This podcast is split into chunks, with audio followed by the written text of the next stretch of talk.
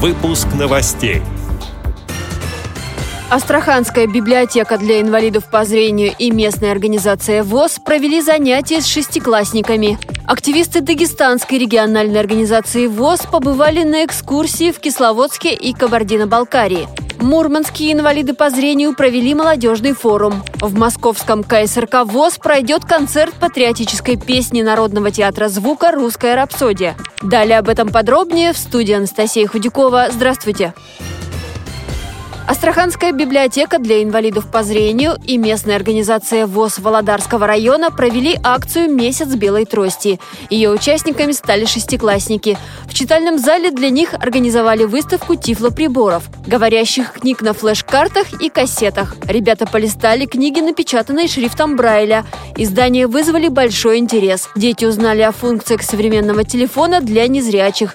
С его помощью определяли цвета у окружающих предметов, делали описание описание внешности и определяли номиналы банкнот. Гостям рассказали о Луи Брайле и его изобретении рельефно-точечного шрифта. Все присутствующие попрактиковались в письме грифелем по системе Брайля и рассказали о своем желании посетить такое мероприятие еще раз.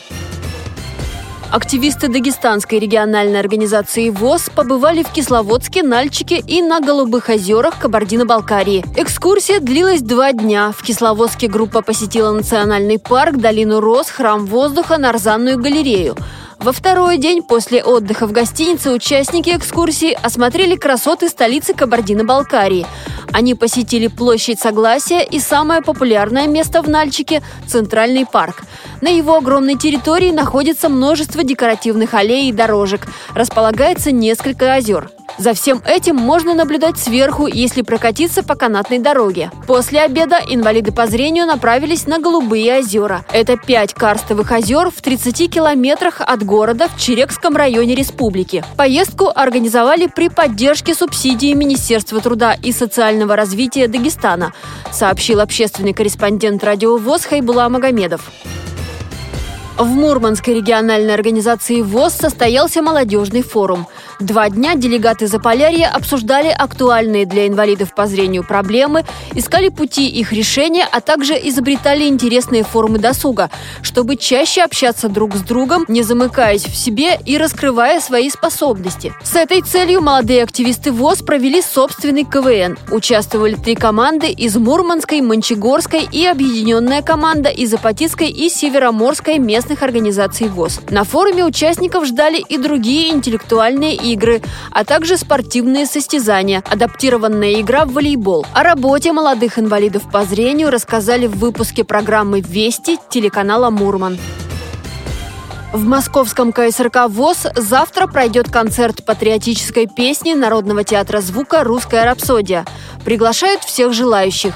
Встреча состоится накануне государственного праздника Дня народного единства.